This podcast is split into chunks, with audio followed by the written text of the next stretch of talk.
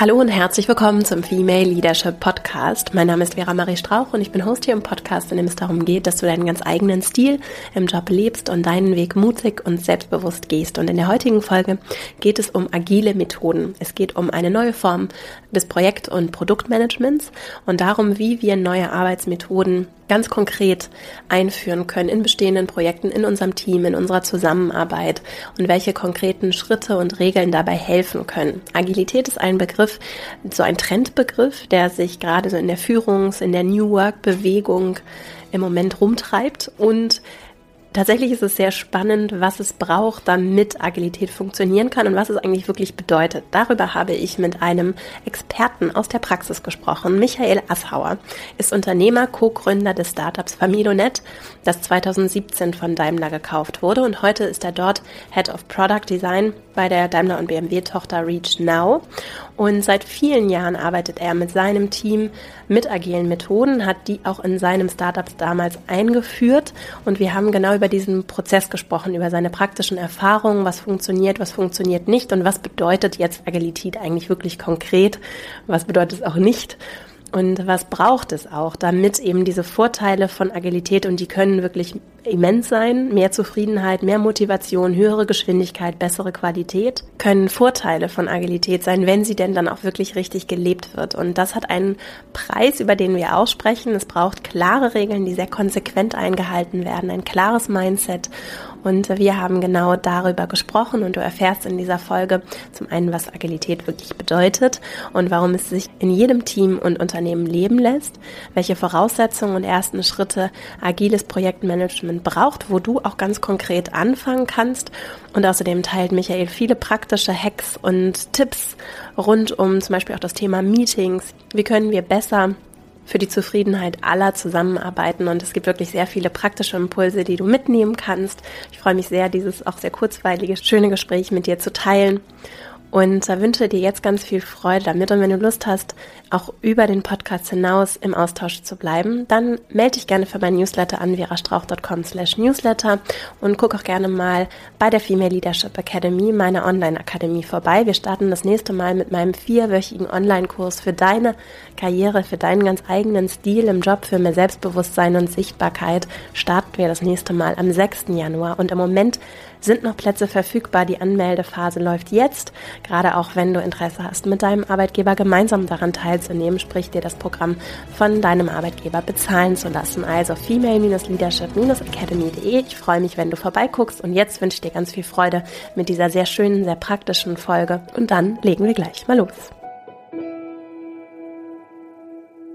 Heute zu Gast im Podcast ist Michael Assauer. Er ist Unternehmer und Mitgründer des Startups Familonet, das 2017 an Daimler verkauft wurde und dort arbeitet er heute als Head of Product Design bei der Daimler und BMW Tochter Reach Now. Er hat außerdem einen Podcast, den Talente Podcast für Unternehmer und Führungskräfte und beschäftigt sich sehr viel mit dem Thema Leadership, aber vor allem auch agiler Produktentwicklung, über die wir heute sprechen werden. Wie schön, dass du hier bist. Herzlich willkommen im Podcast, lieber Michael. Tausend Dank, liebe Vera. Schön, dass ich da sein darf. Bevor wir einsteigen in das Thema Produktentwicklung, Agilität, was hat mhm. das auch mit neuer Arbeit zu tun? Wie verändert sich da vielleicht auch Führung? Mhm. Ganz praktisch. Mhm würde ich gerne einfach dich fragen, erzähl doch mal, wo kommst du her, was hast du gemacht, was hast du, wie bist du zu dem Thema agile Produktentwicklung gekommen? Ja, gern. Ähm, ich bin Rheinländer ursprünglich, komme aus der Köln-Bonner Gegend, äh, bin aber jetzt schon seit ja, zwölf Jahren in Hamburg, äh, bin mittlerweile schon äh, wahrscheinlich im Herzen zumindest ein Hanseat äh, geworden und äh, bin damals zum Studium hier hingekommen, ähm, habe relativ klassisch Volkswirtschaft und Betriebswirtschaft studiert, bin dann aber noch während des Studiums äh, in einem, in einem Startup gelandet, ähm, was mir damals gar nicht so richtig bewusst war, was das eigentlich genau bedeutet, äh, mhm. in, einem, in einem Startup zu landen. Äh, Adventure ähm, ist das Startup damals gewesen. Die gehören mittlerweile zu, zu EY, aber damals waren wir so die ersten vier, fünf Leute in diesem Laden. Äh, und da bin ich das erste Mal äh, dann auch mit agiler Produktentwicklung in Berührung gekommen. Das war mir damals natürlich noch überhaupt nicht so richtig bewusst, was jetzt agil bedeutet, was nicht agil bedeutet, was klassische Produktentwicklung bedeutet. Aber das wird also das erste Mal, dass ich damit in Berührung gekommen bin und ich habe halt gemerkt, dass, dass, dass da irgendwas anders ist, dass, ja. da, dass da irgendwas äh, sozusagen in der Luft schwebt an, an, an Vibes, ähm, wie die Leute da zusammenarbeiten, was sich, äh, was sich irgendwie krass innovativ angefühlt hat und auch aus ähm, aus Seiten des Leaderships ähm, super gute Gründer und Chefs, die der, die der Laden hatte und hat, dass das einfach eine, eine Art war, die, die Leute ähm, zu motivieren und dazu zu bringen, irgendwie ähm, ja, Verantwortung zu übernehmen für das, was in der Firma passiert, die ich so vorher noch nicht gesehen hatte. Ja. Ähm, ich habe danach dann meine, meine eigene Firma gegründet, Familonet. Ähm, das ist eine Mobile Locating ähm, App gewesen für Familien. Die App gibt's auch immer noch und äh, daraus entstanden ist dann äh, Onbird, das war dann unser Agenturzweig der Firma, wo wir für andere Unternehmen äh, ebenfalls mobile Produkte im Tech-Bereich gebaut haben.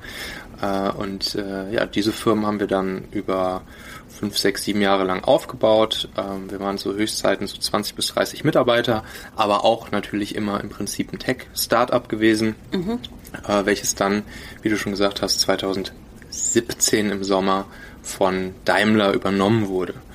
Und da bin ich jetzt immer noch. Ähm, ich bin jetzt einerseits bei Daimler und baue da weiterhin mobile digitale Produkte. Und wie du auch schon gesagt hast, gleichzeitig habe ich meine Talente-Plattform mit dem Talente-Podcast aufgebaut, wo es eben darum geht, meine, ja, meine, meine Tricks und Hacks, die ich mir über die Jahre so angesammelt habe, ja. ähm, um gute Leute für ähm, die Firma, für dein Team zu begeistern, die möchte ich eben anderen Unternehmern und Gründern und Führungskräften weitergeben. Sehr schön. Agile Projektentwicklung, wenn du sagst, mhm. das ist so besonders oder Produktentwicklung. Mhm. Im Prinzip habt ihr mit eurem Startup dann ein komplexes mhm. technisches Produkt entwickelt mhm. und bei Null angefangen, nur mhm. mit einer Idee angefangen. Und was macht es dann so besonders? Vielleicht können wir mal ganz am Anfang anfangen. Was mhm. ist dann so besonders an agiler Produktentwicklung im Vergleich zu der traditionellen ja. Herangehensweise? Ja. Also zunächst mal, ich musste auch auf die ganz harte Tour lernen, was agil überhaupt bedeutet. Also wir waren, äh, wir waren nicht agil von Anfang an. So, ne? mhm. ne? wir, wir waren vielleicht in dem Sinne agil, äh, was was heute leider viele auch unter dem Wort agil verstehen, nämlich äh, so mal platt gesagt, jeder kann machen, was er will. Es herrscht maximale Flexibilität in Anführungszeichen. Ähm, und äh, alle laufen jetzt los in irgendeine Richtung und wir gucken, was am Ende bei rauskommt. Mhm. Das endet leider im Chaos und äh, führt nicht dazu, dass am Ende ein geiles Produkt bei rauskommt, äh, dass eine, eine geile Firma bei rauskommt und vor allen Dingen auch nicht, dass die Leute motiviert sind. Die Leute werden dadurch demotiviert. Ja. Genauso sind wir auch gestartet. Ähm, und hat dann das, das Problem, dass äh, ja, wir nach einem Jahr Start der Produktentwicklung ähm, das Produkt immer noch nicht auf dem Markt hatten und äh, vor uns hingekräpelt haben und, und hektisch in verschiedene Richtungen gelaufen sind. Ähm, und natürlich auch die Leute im Team nicht unbedingt äh, alle super zufrieden waren. Ähm, wir mussten uns dann auch von Leuten trennen. Ähm, ja, klassischer, klassischer Fehler, ähm, den wir da gemacht haben beim Bau eines ähm, Produktes. Klar, das ganze Thema agil kommt eher so ein bisschen aus dem digitalen Bereich, äh, aber ich bin der Meinung, es lässt sich auch auf jede andere Art von Produkt- und Projektentwicklung ähm, übertragen. Ja, übertragen, genau. Ja. Und dann haben wir sozusagen nach ungefähr einem Jahr, anderthalb, zwei Jahren so langsam geschnallt, was es eigentlich äh, bedeutet, Agilität zu äh, zu leben in der Firma. Mhm, und das? Ähm, das sind vor allen Dingen äh, zwei Sachen. Das ist ein Mindset, was alle teilen müssen, auf das sich alle committen müssen. Und das sind knallharte Prozesse. Also es ist eigentlich im Prinzip schon fast ein bisschen das Gegenteil von dem, was, was so viele unter Agilität verstehen und was das Wort ja auch so ein bisschen sagt. Ne? Also Agilität, da denkst du ja erst, ja, alle laufen wie so ein Ameisenhaufen irgendwie durch die Gegend und es geht irgendwie drunter und drüber und dann soll am Ende was Gutes bei rauskommen. Nein, es sind krasse Prozesse mhm. und ähm, die kosten was. Ähm, aber es fängt an mit dem Mindset. Es müssen sich erstmal alle Leute ähm, zusammensetzen und darüber bewusst sein, dass sie jetzt irgendwie sowas wie Agilität machen wollen, mhm. beziehungsweise dass sie, dass sie einen Prozess haben möchten, nachdem sie jetzt arbeiten und dass sie sich alle an diesen Prozess halten und dass dieser Prozess kontinuierlich verbessert wird. Mhm. Nehmen wir mal einen, ähm, einen agilen Prozess als Beispiel. Scrum so ist wahrscheinlich neben Kanban so einer der, der bekanntesten. Ähm, da ist es halt so, ähm, du setzt dich im Team zusammen und du arbeitest ab dem Moment, wo du Scrum einführst, in Sprints. Und diese Sprints dauern so je nach Team, je nach Unternehmen zwischen ein bis vier Wochen in der Regel. Auch hier muss sich das Team darauf einigen, wie lange so ein Scrum-Sprint dauert. Ich habe immer sehr gute Erfahrungen mit zwei Wochen Sprints gemacht. Ähm, und dann gibt es innerhalb dieser zwei Wochen ähm, Zeremonien, die man gemeinsam durchführt. Also ähm, ja, bestimmte Meetings, die nach ganz, ganz festgelegten Prozessen ablaufen. Es wird sich auf ein, auf ein Ergebnis committed, ähm, was am Ende der zwei Wochen stehen soll. Das Krasse ist, jeder ist für dieses Ergebnis verantwortlich. Ähm, jeder im Team. Nicht eine Person, nicht der, äh, nicht der Leader des Teams, ähm, nicht der Product Owner, nicht sonst irgendwer, sondern das gesamte Team, jeder Einzelne. Ähm, das führt dann wieder dazu, dass man sowas wie cross-funktionale Teams braucht, äh, was auch so ein sehr fester Bestandteil von Agil ist. Ähm, und das führt am Ende dann dazu, dass auch wenn es gut funktioniert, oft ist es so, dass die ersten Scrum-Sprints in einem, in einem Unternehmen scheitern und das ist auch okay, weil es halt auch der iterative Prozess, diesen Prozess selbst zu verbessern, ähm, dass dann am Ende was richtig Gutes bei rauskommen kann. Super gutes Produkt, auf hoher Qualität, schnell, mit großer Geschwindigkeit gebaut und sogar noch mit glücklichen Mitarbeitern, die Bock haben, was richtig Geiles zu bauen. Und weil sie den Erfolg spüren und weil er so messbar ist oder klar ist oder mhm. weil das. Es warum? gibt, weil, genau, ist zum Beispiel in diesem Scrum-Setup würde es jetzt alle zwei Wochen ein, man sagt dann, einen inkrementellen Part des Produktes geben, der abgeschlossen ist. Mhm. Und das kann dann natürlich auch äh, gefeiert werden. So. Also man kann dann im Prinzip alle zwei Wochen, in der Softwareentwicklung würde man jetzt sagen, man shippt alle zwei Wochen einen Teil des Produktes. Mhm. Ähm, und äh, das wird dann auch gefeiert. Da gibt es am Ende sogar auch eine der Zeremonien. Das ist dann oft so die, die das nennt sich ein Review. Und in der Review ist es oft so, dass die gesamte Firma dann zusammensitzt, äh, sich alle angucken, was die letzten zwei Wochen so gebaut wurden, die Leute stolz präsentieren, was sie gebaut haben, äh, das Bier geöffnet wird und, äh, und die Leute dann sozusagen feiern, dass der Sprint zu Ende ist. Mhm. Ähm, ja. Und zu deiner Frage, was jetzt der Unterschied ist zum, äh, zur, zur klassischen Produktentwicklung, zur nicht agilen. Ne? In der Softwareentwicklung würde man sagen Wasserfallmethode. Mhm. Mhm. Da ist es ja oft so, du hast zum Beispiel, du hast eine IT-Abteilung, dann hast du eine Marketing-Abteilung, dann hast du eine Design-Abteilung, dann hast du äh, vielleicht noch eine Produktmanagement-Abteilung. So, und klassischerweise ist es dann so gewesen, oder ist es in vielen Unternehmen immer noch, ähm, weiß ich nicht, aus Marketing kommen irgendwelche Anforderungen für, für ein neues Produkt. Mhm. Ähm, Produktmanagement denkt sich irgendwelche Spezifikationen aus. Produktmanagement gibt das weiter an Design mit klar definierten ja, Lastenheften, ne, würde man vielleicht sagen. Ähm, dann Design denkt sich was aus. Dann geht dieses Lasten- oder Pflichtenheft weiter in die IT-Entwicklung. IT baut irgendwas und dann poppt am Ende was raus und das wird zurückgegeben an die Marketingabteilung, die initial sich da was überlegt hat und dann entweder es ist gut oder es wird halt festgestellt, ah, das ist jetzt doch nicht ganz das, was wir, was wir eigentlich wollen oder was der Markt, was der Nutzer, was der Kunde eigentlich will. Ja. Und das ist halt die Riesengefahr. Mhm.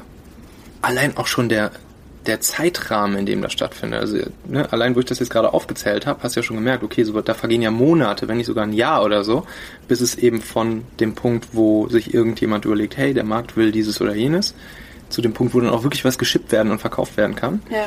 Äh, da vergeht halt ewig Zeit und es kann halt sein, dass in dieser Zeit sich die Anforderungen des Marktes schon wieder komplett geändert haben. Ja. Und durch dieses inkrementelle im Agilen wo du im Prinzip alle zwei Wochen, wenn du jetzt Scrum, Scrum Sprints zum Beispiel machst, die Möglichkeit hast, die Prioritäten und die Anforderungen umzuschiften. Dadurch kriegst du eben diese Flexibilität rein, für die halt agil steht. So, ähm, und das ist die Flexibilität an der Geschichte. Es ist eben nicht der Faktor, was halt viele erstmal denken, jeder kann machen, was er will ab jetzt. Ja, sehr schön. Super erklärt. Du hast anfangs von dem Mindset gesprochen. Mhm. Gibt es ein klares Regelwerk Und wenn ja, was sind so die fundamentalen Bestandteile? Mhm. Ich finde es vor allem interessant, wenn jetzt Menschen zuhören und sagen, Mensch, das wäre doch auch mal ganz interessant für uns, vielleicht testen wir das auch mhm. einfach mal. Wie seid ihr vorgegangen, auch um alle, äh, vielleicht in einem ersten Schritt, wenn ich es richtig raushöre, auf dieses Mindset erstmal zu mhm. bringen, zu heben? Wie mhm. macht man das überhaupt? Also der Klassiker da ist dieses äh, sogenannte agile Manifest. Ähm, einfach mal danach googeln, das findet man überall im Internet. Ähm, ich muss allerdings sagen, das ist mir ein bisschen zu abstrakt. Also wenn du, das sind irgendwie so zwölf Punkte oder so, wo, wo ja. so ein paar Statuten drinstehen, auf die man sich irgendwie einigen soll. Man muss sagen, das ist, glaube ich, jetzt auch schon bestimmt 15 bis 20 Jahre alt, dieses Agile Manifest. Und ähm, ja, das ist, ist ganz gut zum Gedanken anregen, aber es hilft dir eigentlich noch nicht dabei, es jetzt wirklich in deiner Firma auf die Straße zu bringen. Ja. Ähm, um das Ganze in deiner Firma auf die Straße zu bringen, würde ich da viel pragmatischer rangehen. Ähm, klar, es, es, es, ist, es kann sehr, sehr stark helfen, dir jemand reinzuholen, der schon mal, ähm, der schon mal Agilität eingeführt hat in der Firma, der weiß, wie es funktioniert, ähm, der Erfahrung teilen kann. Das ist, das ist super viel wert. Also sei es jetzt irgendwelche Agile Coaches oder so, ähm, die das schon mal gemacht haben. Das, das kann durchaus helfen, vor allen Dingen auch bei dem bei dem Schärfen des Mindsets der Leute. Mhm. Aber dann äh, einfach dich in deinem Team zusammensetzen und mh, mm, den ersten Prozess, den du einführen möchtest, gemeinsam planen und dir gemeinsam überlegen. Das kann ganz minimal invasiv starten. Ähm, das ist auch meistens am besten, wenn man, wenn man das Ganze langsam, äh, aber sicher einführt und vielleicht sagt, so, wir fangen jetzt mal an und machen alle zwei Wochen im Team eine Retrospektive. Also dieses Retro-Meeting, das ist auch einer der agilen äh, Zeremonien, wo man sich im gesamten Team zusammensetzt und überlegt, okay, im letzten Sprint oder zum Beispiel in den letzten zwei Wochen, wenn man jetzt noch keine Sprints hat, ähm, was lief gut, was wollen wir beibehalten, was sind äh, Sachen, die wir gerne starten möchten, äh, die wir sozusagen die nächsten zwei Wochen bis zur nächsten Retro mal ausprobieren möchten, von denen wir denken, dass sie unsere, unsere, unsere Zusammenarbeit verbessern würden. Und was sind Sachen, die wir festgestellt haben, ähm, die wir gerne stoppen würden. Also wovon wir ausgehen, dass diese Sachen uns schaden und worauf wir uns einigen, dass wir die in den nächsten zwei Wochen nicht mehr machen. Mhm. Und da, da hast du eigentlich schon den ersten agilen Prozess drin. Du hast dich darauf geeinigt, dass du alle zwei Wochen regelmäßig solch eine Retro machst und du hast schon das Team-Commitment drin. Und dann kommt es halt nur darauf an, das, worauf du dich einigst, das, da müssen sich alle, alle, alle dran halten. Und es darf davon absolut keine Ausnahme geben. Also wenn du jetzt zum Beispiel, wie ich das gerade gesagt habe, so ein Start-Stop-Keep-Prinzip, das mhm. wollen wir starten, das wollen wir beibehalten, das wollen wir stoppen. Und dann muss es absolut klar allen sein, Commitment darauf, jeder hält sich für die nächsten zwei Wochen an diese Regel. Bei der nächsten Retro wird gecheckt, wie war's, was wollen wir ab jetzt? Start, Stop, Keep machen. Und so kann man langsam aber sicher agile Prozesse bei sich einführen. Mhm. Und wer entscheidet dann in so einem Meeting, wenn wir uns nicht einig sind? Mhm. ähm, ja, es gibt in der Regel äh, gibt's einen Moderator für so Retros. Das ist oftmals der, der Agile Coach, den es dann in, in agilen Organisationen, da gibt's dann halt auch Agile Coaches, die genau dafür zuständig sind, äh, zum Beispiel auch zu vermitteln zwischen verschiedenen Stakeholdern. Manchmal ist es so, dass, was weiß ich, der Marketingvertreter dann eine andere Auffassung hat als der Techie und der wieder als der Produktmanager. Ähm, das heißt, es ist schon Aufgabe des, des Agile Coaches, da auch zu vermitteln und, äh, und dafür zu sorgen, dass es eine Einigung gibt, mhm. beim Startup Keep beispielsweise. Ähm, aber auch hier gibt es wieder agile Prozesse, die man anwenden kann. Eine Sache zum Beispiel, die, ähm, die, die man mal ausprobieren kann, die, die Vor- und Nachteile hat, die ich aber gar nicht so schlecht finde, ist das sozusagen das angelsächsische Konsensus-Making-System. Äh, das darf man nicht ver verwechseln mit unserem deutschen Verständnis von Konsens. Ne? Da denken wir ja so, das heißt, okay, jeder ist damit einverstanden. Mhm. Aber beim, beim ja, angelsächsisch-amerikanisch-englischen äh, Konsensus, da ist es eher so, dass, ähm, du musst dir so vorstellen, du kannst zu einer Entscheidung, kannst du Daumen hoch, Daumen Mitte oder Daumen runter machen. Mhm. Und es gibt einen, der sozusagen dieses Thema owned. Also meistens natürlich der, der sich mit einem bestimmten Thema am meisten befasst, am besten auskennt. Äh, und der macht einen Vorschlag für eine Problemlösung. So, der schlägt vor, hier, ich würde sagen, wir sollten das jetzt so und so und so machen. Ähm, das habe ich jetzt aufgrund dessen äh, so äh, schlage ich das vor, weil ich denke, das ist das Beste für uns. Und dann ähm, geht diese Entscheidung durch, solange alle Daumen hoch oder Daumen Mitte machen. Das heißt, selbst die, die nur so, ja, so, so mehr oder weniger damit einverstanden sind, trotzdem geht die Entscheidung durch. Mhm. Und nur in dem Moment, wenn einer in der Gruppe Daumen runter macht, was man nur darf, wenn man massiv krasse Bedenken hat, die man begründen kann, warum diese Entscheidung jetzt scheiße ist, mhm. nur dann wird sozusagen nochmal neu diskutiert. Aber bei allen anderen Daumen hoch sowieso, aber vor allen Dingen auch dieser Daumen-Mitte-Fall. Mhm. Da geht die Entscheidung schon durch. Und ähm, das finde ich ein schönes System. Vor allen Dingen, weil man ja weiß, lass es uns doch mal für zwei Wochen ausprobieren. In zwei Wochen ist die nächste Retro. Ja. Äh, wenn wir gemerkt haben, es ist doof, dann können wir es da ja wieder anfassen und wieder ändern.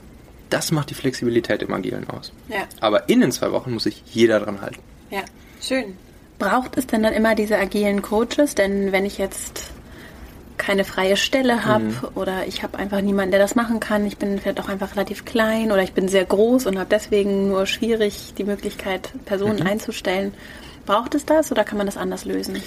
Ähm, es gibt es, es gibt auch das Modell, dass dass ähm, Leute aus dem Team das sozusagen in, in Personalunion mit, mit ihrem eigentlichen Job machen. Mhm. Also gerade in, in Development Teams ist das, ist das oft so, dass, äh, dass dann ein Developer ähm, auch die Rolle des Agile Coaches mit übernimmt.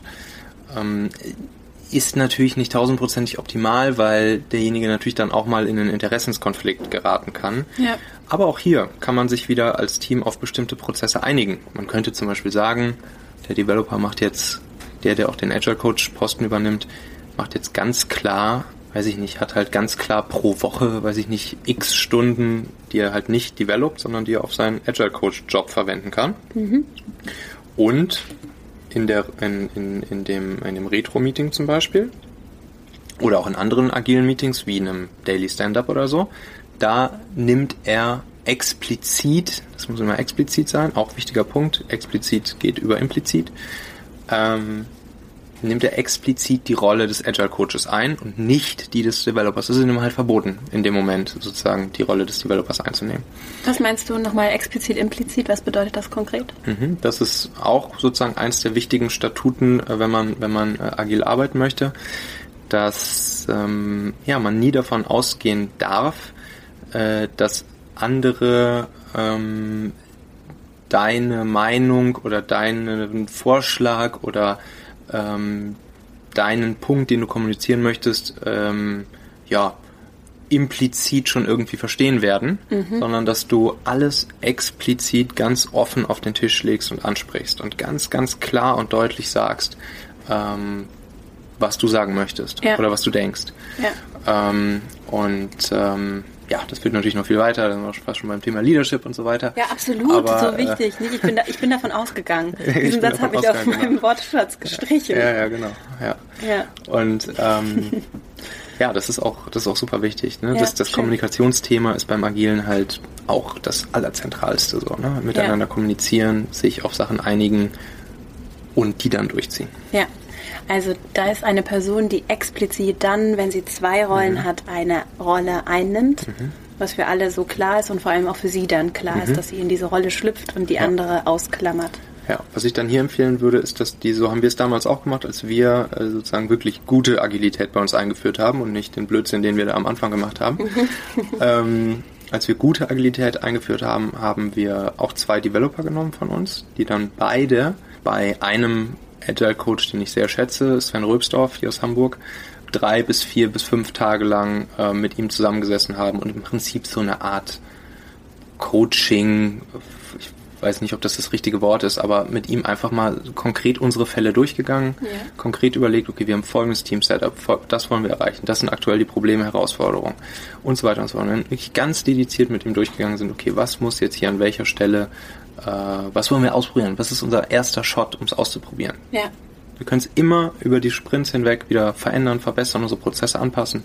Alles erlaubt. Aber womit starten wir? Ja. Und das war halt, das war super wertvoll. Und, ja. und die beiden dann, die beiden Developer bei uns, äh, Simon und Matthias, die haben sich dann auch wirklich ja, in diese Richtung top, top entwickelt. So dass jetzt zum Beispiel bei Daimler, wo wir mit dem ganzen Team hingegangen sind, Äh, bei Reach Now, da ist jetzt der Matthias, der macht nur noch Agile Coach. Das ist jetzt sein mhm. Hauptjob. Ja.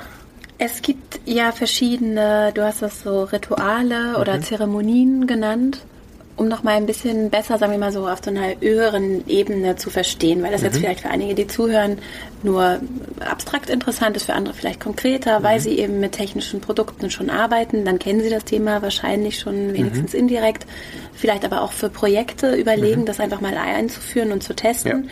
Und deswegen wäre es von so einer äh, Helikopterperspektive mhm. finde ich ganz interessant, was so Kernelemente sind, die aus deinen Augen mit deiner praktischen Erfahrung unverzichtbar sind, die ja. zum Start vielleicht auch schön sind. Du hast vorhin dieses Sprint-Thema genannt, diese Review-Meetings. Mhm. Was gibt es noch? Wichtig ist immer durch die Zeremonien Verantwortlichkeiten explizit zu ähm, kommunizieren an ja. alle und Feedback zu generieren. Mhm. Feedback in jegliche Richtung. Untereinander, one-on-one, ähm, fürs Team, äh, für den letzten Sprint, für die Prozesse selbst etc. Und davon lebt das Ganze. Davon kann sozusagen iterativ, ähm, iterativ der Prozess, der agile Prozess verbessert werden. Mhm. Und auch hier wieder, wenn wir jetzt mal Standard Scrum-Prozess nehmen, da gibt es dann ein gibt es am Anfang des Sprints die Zeremonie namens Sprint Planning. Mhm. Im Sprint Planning ähm, einigt sich das gesamte Team darauf, was sie die nächsten zwei Wochen äh, erreichen möchten. Das heißt, es wird ein gemeinsames Sprintziel ausgerufen und alle einigen sich darauf, jawohl, am Ende der nächsten zwei Wochen wollen wir das hier erreicht haben. Mhm. Und dieses Sprintziel, das ist heilig. Das ist wirklich, wirklich heilig. Das ist, ein, das ist halt eigentlich ein absolutes No-Go, wenn das nicht erreicht wird. Mhm. Ähm, das heißt, auch hier lernt man halt über die Zeit, okay, krass, wie viel, wie viel können wir uns jetzt hier aufbürden für die nächsten zwei Wochen so? Äh, ist das realistisch, was wir im Sprint Planning uns sozusagen äh, auch an Tickets oder Tasks dann in, in diesen Sprint reinholen? Mhm. Ähm, dann geht's weiter. Dann gibt's jeden Tag die Zeremonie äh, Daily Stand-up. Das werden wahrscheinlich die meisten schon mal gehört haben. Ähm, da geht's dann darum, auch ne, hier wieder Feedback und explizite Dinge ansprechen, nämlich ganz transparent zu sagen, jo, gestern haben sich bei mir folgende Tasks bewegt, ähm, heute werden sich voraussichtlich folgende bewegen und Achtung, hier gibt es einen Blocker, deshalb kann sich hier gerade dieser eine Task bei mir nicht bewegen. Mhm. Ähm, und dann ist, liegt es an dem Team, dafür zu sorgen, ähm, dass diese Blocker aufgelöst werden. Mhm. Äh, und dann gibt es noch so eine vierte Stand-up-Frage, die ist ganz cool, die kann man noch dazu machen, die motiviert immer noch so ein bisschen. Ähm, da kann man dann einmal fragen, hey, was wäre das, ähm, ja, auf Englisch sagt man the, the, the best possible today that we can have. Äh, mhm. so ne, kann sich jeder selbst auf Deutsch übersetzen. Mhm.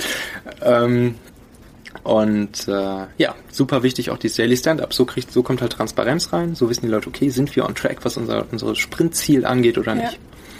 Dann, Zeremonie, die schon angesprochen ist, die Retrospektive, sehr wichtig, nach jedem Sprint einmal zu überlegen, was lief gut, was lief nicht gut, was wollen wir beibehalten, was wollen wir ändern. Ja.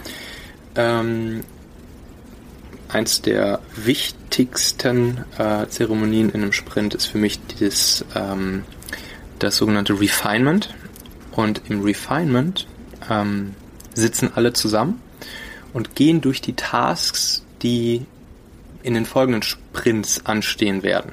Sprich, es gibt ja immer irgendwo eine Taskliste oder man sagt dann halt auch Backlog, ähm, wo, wo alle Tasks drinstehen, die irgendwie anstehen, die halt in Zukunft gemacht werden müssen. Mhm. Die sind priorisiert, die müssen priorisiert sein. Das heißt, das, was als nächstes ansteht, sollte immer oben im Backlog stehen. Mhm. Und dann gehen nach und nach äh, die Leute äh, beziehungsweise das Team geht gemeinsam nach und nach durch die Tasks durch, die im Backlog stehen, die noch nicht in diesem Sprint anstehen, aber die irgendwann zum Beispiel im nächsten Sprint anstehen werden. Mhm.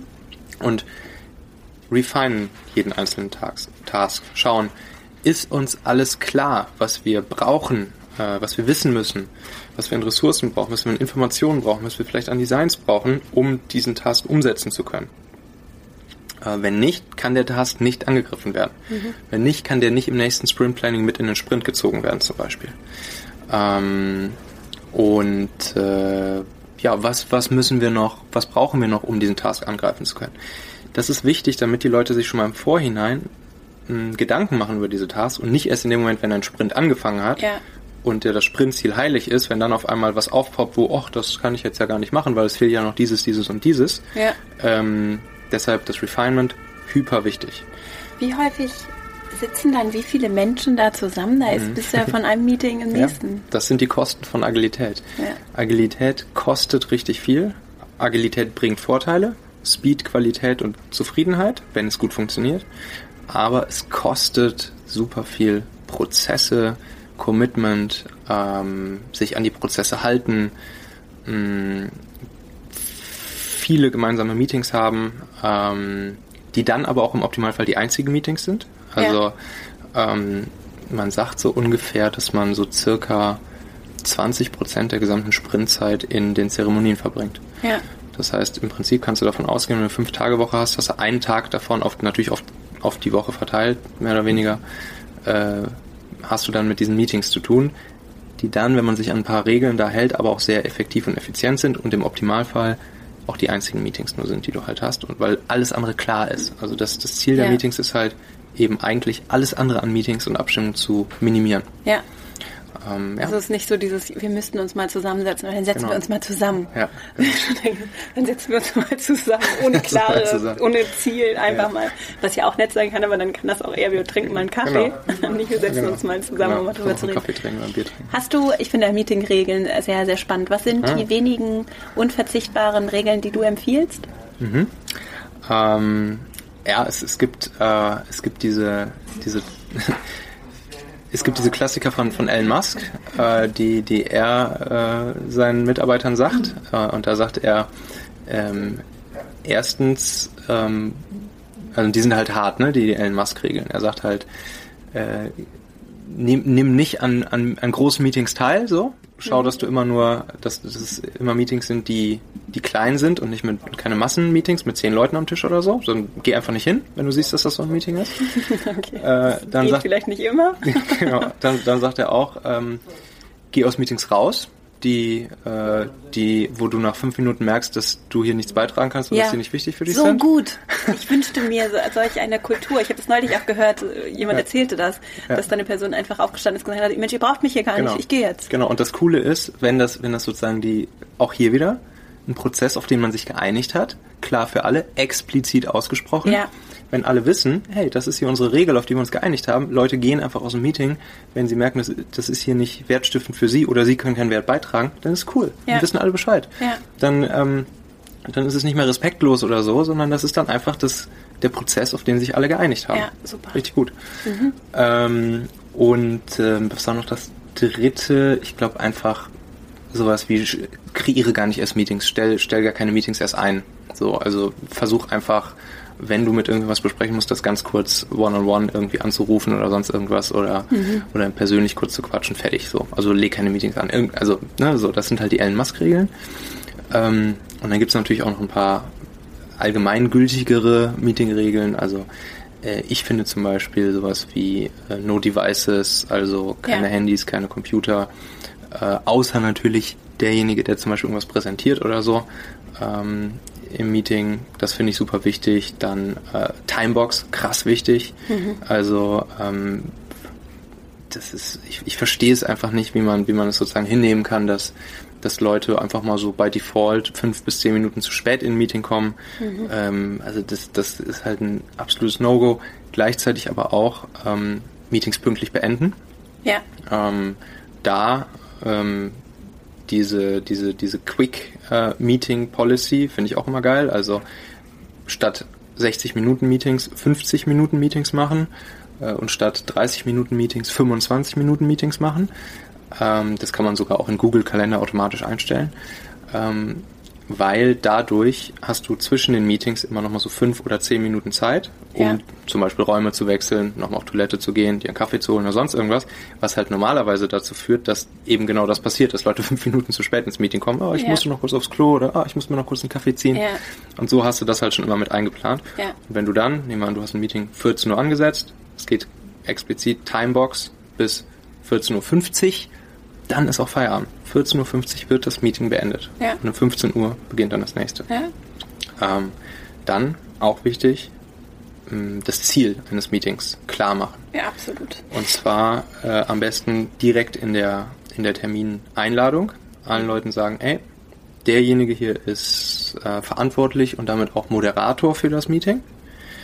Und das Ziel für dieses Meeting ist folgendes. Folgendes Ergebnis wollen wir erreichen. Und dann liegt es natürlich auch an dem Moderator, äh, das Meeting ja, zu moderieren und dafür zu sorgen, dass innerhalb der Timebox und keine Sekunde länger ähm, auch das Ziel erreicht wird, das ausgerufene Ziel. Ja.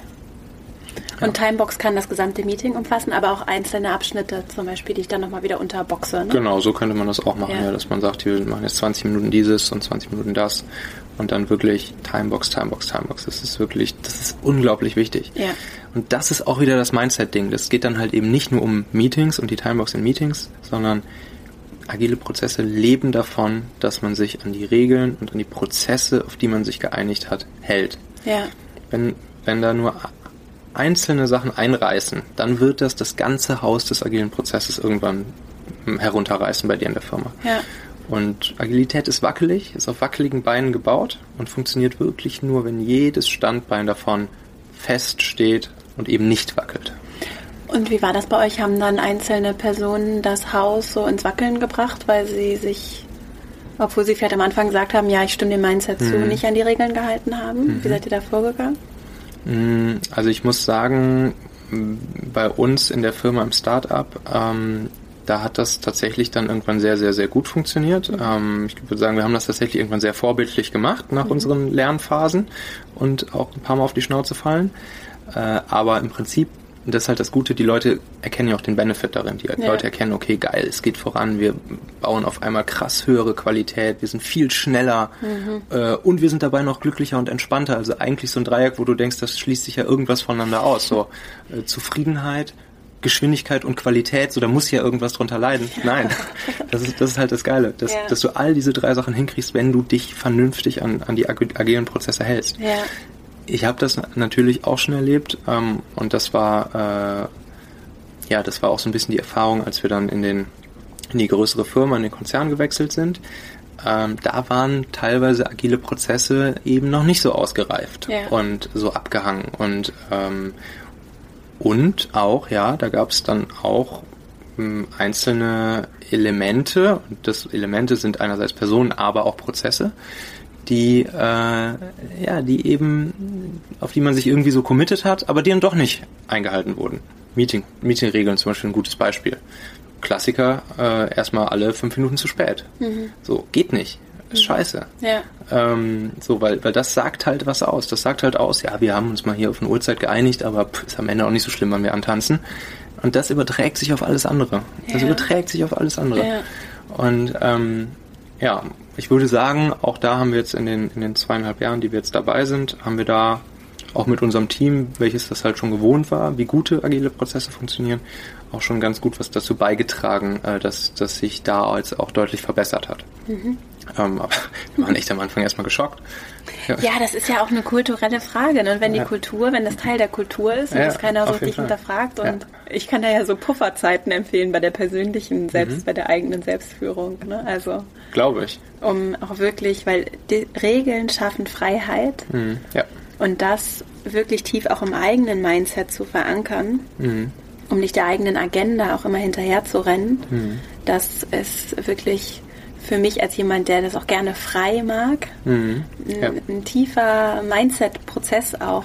ja. Und da helfen mir auch so Pufferzeiten sehr, sehr gut, die ja im Prinzip auch dieses 25 Meeting. Minuten beziehungsweise Quick Meeting, genau, Ja. 50 Minuten, genau diesen Puffer per Default im System verankern. Richtig. Und das schafft sehr Richtig. viel Freiheit. Richtig. Das ist eigentlich das perfekte Beispiel. Ne? Du sagst es sehr schön, die, die Prozesse, die Regeln, die schaffen Freiheit. Und das ist genau so. Das, Ja. ist, das ist ja genau die Annahme. Das ist die Grundannahme von Agilität. Dadurch, dass wir uns auf gewisse Regeln und Prozesse einigen, an die sich alle halten, Ja. muss ich mir um alles andere keine Sorgen mehr Ja. machen. Da alles andere kann jeder so machen, wie er will und sich komplett austoben. Und das ist eben auch der große Gewinn von Agilität. Ein Leader, ein, ein Chef muss nicht mehr der Leader oder der Chef sein, der muss einfach, der ist derjenige, der so ein bisschen halt der, der Nordstein, der Enabler, der Motivator, der Trainer ist, aber er ist jetzt nicht mehr der, der Chef im klassischen Sinne so. Ja. Äh, und das ist, das ist natürlich auch das, was sozusagen, ne, New Work etc., du mhm. gerade schon angesprochen, was dann auch so eine moderne Führung ausmacht. So. Da würde ich gerne nochmal reinhaken, denn als ja. du gerade eben erzählt hast, habe ich so überlegt, was hast du denn dann eigentlich gemacht? Als das so, Füße hoch. ja, als es so lief. Also ich, ich kann mir vorstellen, das kostet sehr viel Kraft, das einzuführen. Ja. Und wenn es dann erstmal läuft, was ist denn dann meine Aufgabe? Beziehungsweise mhm. vielleicht nochmal einen Schritt vorher. Was waren für dich aus deiner Führungsrolle heraus auch? Mhm. Was sind so große Learnings vielleicht dann auch im Konzern? Was, was für Führung, was braucht es von mhm. dir auch als Mensch, damit das funktionieren kann, dieser mhm. Transformationsprozess im mhm. ersten Schritt? Mhm. Der Transformationsprozess, der muss schon, natürlich wird er von irgendwo angestoßen. Also was nicht passieren sollte, ist, dass ich mich vorne hinstelle als Chef und jetzt sage, so Leute, wir machen ab morgen alle agil. So, mhm. das wird natürlich nicht funktionieren aber natürlich die Leute so ein bisschen dafür zu begeistern und anzuzünden, so von wegen, ey, hier, la, lass doch mal irgendwie versuchen, mal auszuprobieren, ob für uns Agilität was ist, was es überhaupt für uns bedeuten könnte, mit welchen kleinen, minimalinvasiven agilen Prozessen wir vielleicht mal starten, ohne jetzt hier das gesamte Setup direkt über den Haufen zu werfen, was wir gerade haben. Das ist, das kann schon natürlich die Rolle des Leaders sein, sofern er da halt Bock drauf hat und so, und sofern er da auch wirklich für steht. Mhm. Ähm, oder wenn du halt als Leader merkst, dass, dass das nichts für dich ist, dann lass es halt von Leuten machen, von denen du vielleicht weißt, dass sie, dass sie da Bock drauf haben. Vielleicht weißt du, dass einer bei, bei dir im Team schon mal dir öfters irgendwie ein Feedback gegeben hat, von wegen, hey, hier, wie sieht's aus, mal ein bisschen irgendwie agil oder Kanban oder Scrum ausprobieren oder so. Dann sag ihm, hey, finde ich, finde ich cool. Lass doch mal versuchen, dich da in die Richtung so ein bisschen irgendwie zu entwickeln und dann kannst du das hier vielleicht irgendwie übernehmen und mit dem Team versuchen, das mal einzuführen. Und später dann, wenn das, wenn das läuft, ja, das ist natürlich auch ein schöner Effekt äh, von, von den agilen Prozessen, die es dann gibt. Ja, dann hast du auch als Leader einen stressfreieren Job, ja. weil du dich auf die Prozesse ja verlassen kannst, so wie alle anderen übrigens auch. Die Prozesse geben Sicherheit. Mhm. Allen, nicht nur mhm. dir als Leader, sondern auch den Mitarbeitern. Und dann kannst du auch ruhiger schlafen und hast weniger Stress, hast weniger ja. zu tun tatsächlich. Ähm, und dann kannst du halt auch viel mehr dazu übergeben, am Unternehmen zu arbeiten oder an deinem Team zu arbeiten, äh, statt halt äh, im Team ja. oder im Unternehmen. Ja. Ja. Und das ist halt das Schöne an der Sache. Ne? Dann, das, das gibt dir halt auch hier wieder Freiheit und Freiraum, das zu tun, ja, was, was das Team, das Unternehmen, die Leute weiterbringt. Ja. Ich finde, das ist so ein wichtiger Punkt, den du ansprichst in dieser Welt, mhm. die immer schon komplex war, die jetzt aber auch in Unternehmen hält Komplexität nochmal ganz anders Einzug, vor allem auch durch mhm. Technologie und aber auch die Komplexität des Menschen ja. und so viele Dinge, die komplex sind. Ja. Und das kann auch Informationsflut, ich halte auf einmal lauter E-Mails oder ja. habe Zugriff zu allen Informationen, muss scheinbar für alles, über alles Bescheid wissen, vielleicht auch als Führungskraft alles wissen und da zu realisieren, wie sehr auch Strukturen und Prozesse und klare Disziplin Halt geben, gerade mhm. denjenigen, die davon vielleicht leicht überfordert sind, denen ja. auch diese Selbstführungsskills ja. einfach noch oder insgesamt fehlen, mhm. dass das auch eine Aufgabe oder eine, sehr schöne Ergänzung beziehungsweise so eine Lücke füllen kann. Mhm. Das, glaube ich, ein ganz grundsätzliche, ja. grundsätzliches Verständnis, ob man das dann Agilität nennt oder irgendwas anderes. Ja die Leute werden halt auch vom einerseits erhalten sie in dem geschützten Raum der Agilität, innerhalb der Prozesse erhalten sie halt maximale Freiheit. Ja. Gleichzeitig werden aber auch die, die, die vielleicht erstmal nicht so gut mit maximaler Freiheit umgehen können, die ein bisschen mehr Guidance brauchen, genau. die werden halt vom Team mitgeguidet. Ja. Und, äh, und das ist dann eine schöne Win-Win-Situation. Ja. Die, die die Freiheit brauchen, die, die nehmen sich die Freiheit, die, die tun und lassen, was sie wollen, innerhalb der Prozesse und des geschützten Raumes. Ähm, und da kommt meistens richtig guter Kram am Ende bei raus. Ja. Äh, und die, die ein bisschen mehr Guidance brauchen, werden vom Team mitgenommen, weil ja. das Team sich auf einmal als krasses Team fühlt und ja. alle dafür verantwortlich sind, dass dieses verdammte Sprintziel erreicht wird. Ja. So, und wenn du, wenn du halt siehst, dass es an einer Stelle äh, ein bisschen ha hakt, oder dann unterstützen die Leute sich. Dann, dann wird sie, dann merkst du zum Beispiel morgens im, im Daily Stand-Up, sagt der eine so, ja, hier ist jetzt irgendwie ein Blocker dann werden alle angerannt kommen und dafür sorgen, dass dieser Blocker ausgeräumt wird für die eine Person. Ja.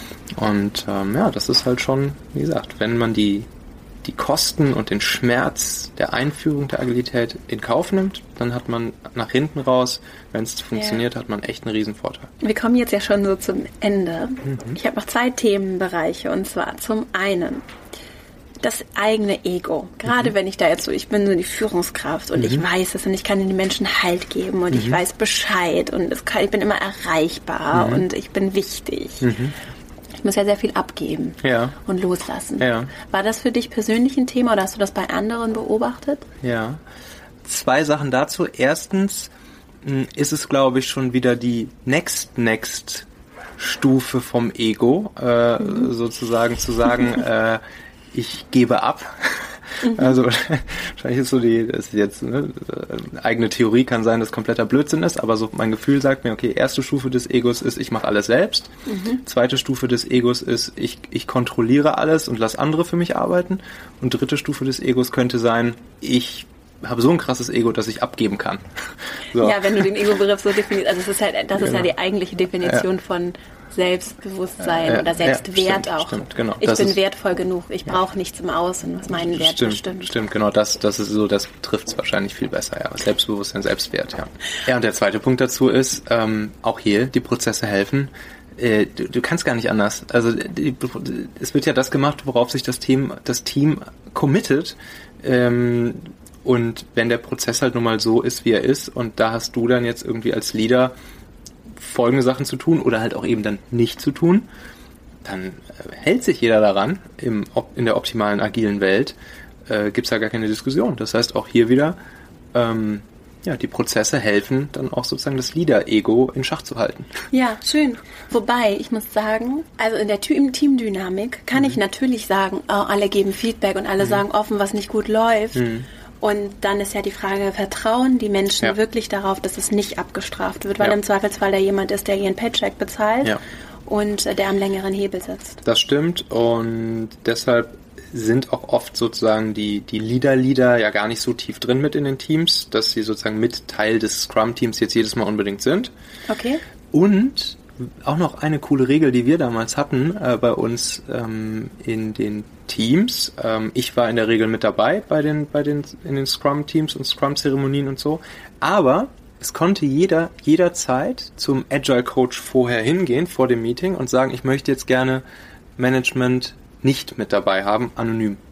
Das heißt, dann ist, das ist nur ein paar Mal vorgekommen, nicht oft, aber wenn das so war, dann ist vor dem Meeting der Agile, äh, der Agile Coach zu mir gekommen und hat gesagt, ey, es hat sich einer aus dem Team gemeldet, der dich heute nicht dabei haben will. Habe ich dann akzeptiert, bin halt nicht mit reingegangen. Wusste aber natürlich nicht, wer es war. Ja, Auch okay. vielleicht ein kleiner, kleiner Hack, den man Ja, dann anwenden kann, ja. äh, um sozusagen diesen Effekt auszuschalten.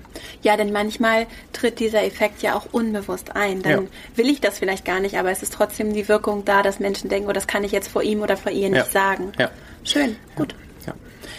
Ich würde gerne zum Abschluss unseres Gesprächs, auch wenn ich noch viele weitere Fragen hätte, gerne dich fragen, ob du noch was zu ergänzen hast oder auch so ein paar weitere Hacks, Hm, Gedanken, gerade so auch aus der Leadership-Perspektive für zu dem Thema agile Produktprojektentwicklung, Ja. grundsätzlich vielleicht auch so praktisches neues Arbeiten, wenn wir es so nennen ja, wollen. Also ich glaube, vieles, äh, vieles haben wir jetzt tatsächlich schon äh, abgedeckt. Ich habe ja hier meine, meine Kannst schlaue Liste. zusammenfassen gerne. Ja, mache ich, mach ich auch sehr gerne. ähm, ich habe hier mein, meine Liste mit so ein paar Hacks für agiles Management mitgebracht. Ich sehe das schon. Das Ja. sieht super aus. Und aber im Prinzip habe ich hier, haben wir schon über fast alles gesprochen. Was mir nochmal wichtig ist zu sagen, ist, ich bin mir absolut sicher, dass agile Prozesse für jede Art von Team funktionieren. Nicht nur in der Softwareentwicklung, wo das äh, ja im Prinzip schon zum Standard gehört, zumindest ja sowas in der Art wie agile Prozesse zu machen, Ja. ähm, sondern das funktioniert auch für alles andere. Ich bin mir sicher, für jede Art von Unternehmen, für jede Art von Projekt kannst du ein gewisses Set an agilen äh, Prozessen einführen. Mm, Und es wird immer helfen. Ganz egal, ob du eine äh, Agentur bist, ob du ein Softwareunternehmen bist, ob du, ein, ob du ein, eine, eine, eine Putzfirma bist, ob du, was weiß ich, hier ein Hafenmitarbeiter, wo wir gerade auf den Hafen gucken bist, ein Team im Hafen. Ganz egal, agile Prozesse kannst du überall einführen. Es geht darum, ähm, gewisse Dinge, Prozesse zu institutionalisieren, basierend auf Transparenz, Feedback und expliziter Kommunikation. ja. Und ähm, ja, wer halt, wer halt Lust hat, sich da vielleicht auch mal ein bisschen tiefer reinzudenken, sollte einfach mal mit, mit einem Agile Coach vielleicht über das explizite, äh, über die explizite Situation bei sich sprechen. Kann sich auch gerne mal bei mir melden. Ähm, und dann kann man einfach mal ein bisschen brainstormen, was so erste kleine Schritte wären, um so ein bisschen in, agile, in die agile Richtung äh, zu gehen. Bevor wir zu meinen drei Abschlussfragen Mhm. kommen, wo können Menschen, die zuhören, dich finden?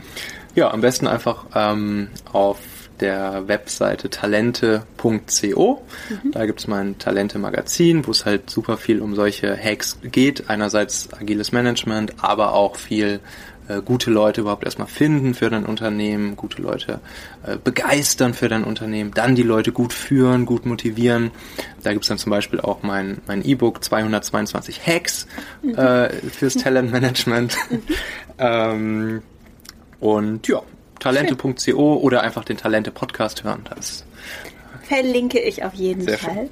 Und jetzt kommen wir zu meinen Abschlussfragen. Die erste Frage. Du mhm. hast die Möglichkeit, ein großes Plakat überall auf der Welt zu, mhm. also die Welt zu plakatieren. Ein großes Plakat, das du aufhängst, das ah. jeder Mensch jeden Morgen beim Verlassen des Hauses sehen kann. Was würde darauf stehen? Da würde draufstehen Freiheit, Optimismus, Respekt, um die Leute an diese drei Werte einmal jeden Tag zu erinnern. Schön. Hast du Buchempfehlungen? Ähm, ja, ähm, das ist jetzt kein Buch aus dem Businessbereich, aber eins, was super wertvoll ist, glaube ich, für alle zu lesen. Und zwar ist das von Stefan Zweig, äh, Welt von gestern. Ähm, da geht es darum, ist im Prinzip seine Autobiografie ähm, und es geht vor allen Dingen um die Zeit so vor dem Ersten Weltkrieg, aber auch um die Zeit zwischen Ersten und Zweiten Weltkrieg. Und das Krasse ist halt zu sehen, wie weit Europa vor dem Ersten Weltkrieg schon war und wie einfach so diese, diese beiden Kriege dann Europa massiv zurückgeworfen haben. Und, und wir jetzt eigentlich wieder genau an der Situation sind, wo Europa schon mal vor dem Ersten Weltkrieg war äh, und sich jetzt zum ja, es gibt Parallelen, die sich abzeichnen äh, in unserem heutigen Europa, die uns, glaube ich, eine Warnung sein sollten. Und es ist auch einfach toll geschrieben. Stefan Zweig ist toll. Ja. ja. Danke, das verlinke ich auf jeden Fall. Mhm. Die dritte Frage: Welchen Rat würdest du deinem, sagen wir mal, zehn Jahre jüngeren Ich geben? Mhm. Zehn Jahre jüngeres Ich, okay, lass mal kurz überlegen. Okay, Mitte 20. Da würde ich sagen, folge, folge deinem, deinem Trieb, einfach direkt das zu machen, worauf du Bock hast. ähm, Gut. äh, und äh, probier Sachen einfach aus. Du hast ja eh nichts zu verlieren. ja, ja, das stimmt. Das sagt sich deutlich leichter, äh, als es sich vielleicht Hast ja eh nichts zu ne? verlieren. Was willst schon? Ja, hast, hast ja nichts. Hast, ja, ja nichts, genau. Kannst ja eh nichts verlieren. vielen, vielen Dank für deine Zeit, für mhm. dieses mhm. wirklich sehr schöne, sehr informationshaltige Interview. Und äh, ja, es hat wirklich Spaß gemacht. Und ich wünsche dir natürlich alles Gute, viel Erfolg weiterhin für all die spannenden Sachen, die noch so kommen. Tausend Dank, liebe Vera, hat mir auch großen Spaß gemacht. Ich hoffe sehr, dass dir dieses schöne Gespräch gefallen hat, dass du für dich viel mitnehmen konntest, dass du auch konkrete Schritte und Ideen umsetzen, vielleicht auch direkt mal testen möchtest. Und wenn du Lust hast, auch nochmal schriftlich ein paar Impulse dazu zu erhalten, dann melde dich einfach für mein Newsletter an verastrauch.com slash newsletter. Und ich teile nochmal auch ein paar Takeaways aus dieser Folge mit dir im Newsletter, der heute Abend erscheint den ich einmal in der Woche verschicke und in dem ich über den Podcast hinaus noch weitere praktische Impulse und Inspirationen teile. Du kannst dich natürlich auch über Instagram at Vera Marie Strauch mit mir verbinden und auch auf Xing und LinkedIn findest du mich. Und ich freue mich, wenn wir in den Austausch treten und freue mich auch sehr, wenn dir der Podcast gefällt, wenn du ihn weiterempfiehlst, ihn teilst mit Menschen in deinem Umfeld, denen er auch gefallen könnte und ihm auch sehr gerne eine 5-Sterne-Bewertung bei iTunes da lässt und eine Rezension Rezension. Ich freue mich riesig darüber und lese alles und bin ganz dankbar für die große Unterstützung, die meine Arbeit erfährt und die vielen, vielen Nachrichten, die mich immer wieder erreichen. Und danke dir einfach sehr für deine Zeit, die du mir geschenkt hast hier und natürlich auch für deine große Unterstützung und wünsche dir jetzt eine wunderschöne Woche, ganz viel Freude dabei mehr Agilität, mehr Flexibilität und auch ein, wie ich finde, anderes Mindset, das sehr viel bewegen kann, in unsere Arbeitsumfelder zu bringen. Deswegen mache ich hier, was ich mache und wünsche dir ganz viel Freude dabei, das einfach mal auszuprobieren und eine wunderschöne Woche, wie gesagt, bis nächste Woche. Alles Liebe, deine Vera.